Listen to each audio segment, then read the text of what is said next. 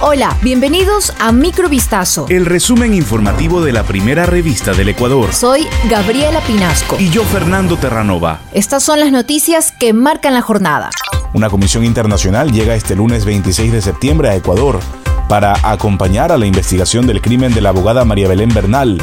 Según informó la Fiscalía General del Estado, los expertos vendrán desde Colombia, entre ellos el fiscal técnico criminalístico e investigador civil, para continuar con un proceso objetivo y transparente.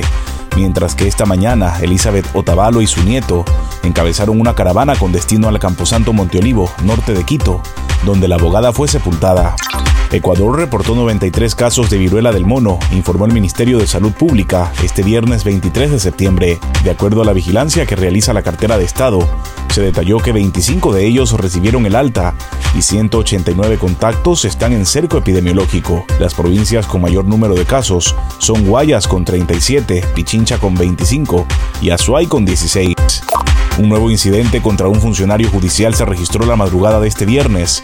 La amenaza fue dirigida al fiscal César Peña en Guayaquil. Al pie del vehículo del fiscal, parqueado en las instalaciones de la Unidad Judicial Valdivia, al sur de la ciudad, fue hallado un objeto con similares características a un arma de fuego. Según indicó Peña, una ciudadana vio el momento en que dos hombres se movilizaban en una moto y a las 4 horas con 30 minutos de la madrugada, a la altura de la avenida 25 de Julio, donde se encuentra la unidad judicial, lanzaron el objeto.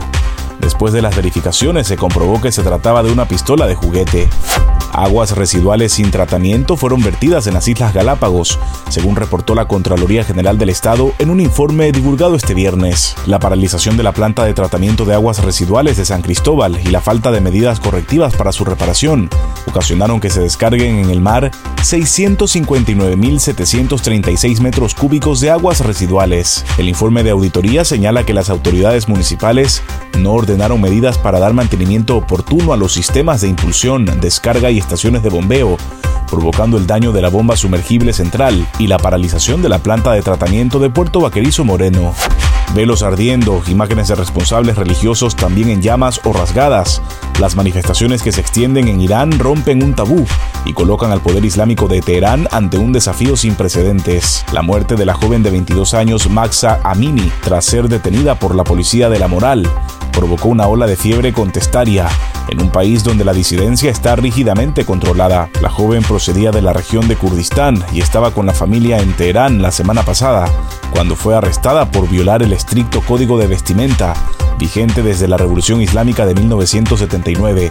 Fue detenida por la Policía de la Moral el 13 de septiembre por llevar ropa inapropiada. Después de la detención, cayó en coma y murió el viernes.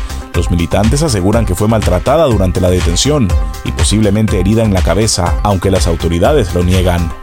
Esto fue Microvistazo. El resumen informativo de la primera revista del Ecuador. Volvemos mañana con más. Sigan pendientes a vistazo.com y a nuestras redes sociales.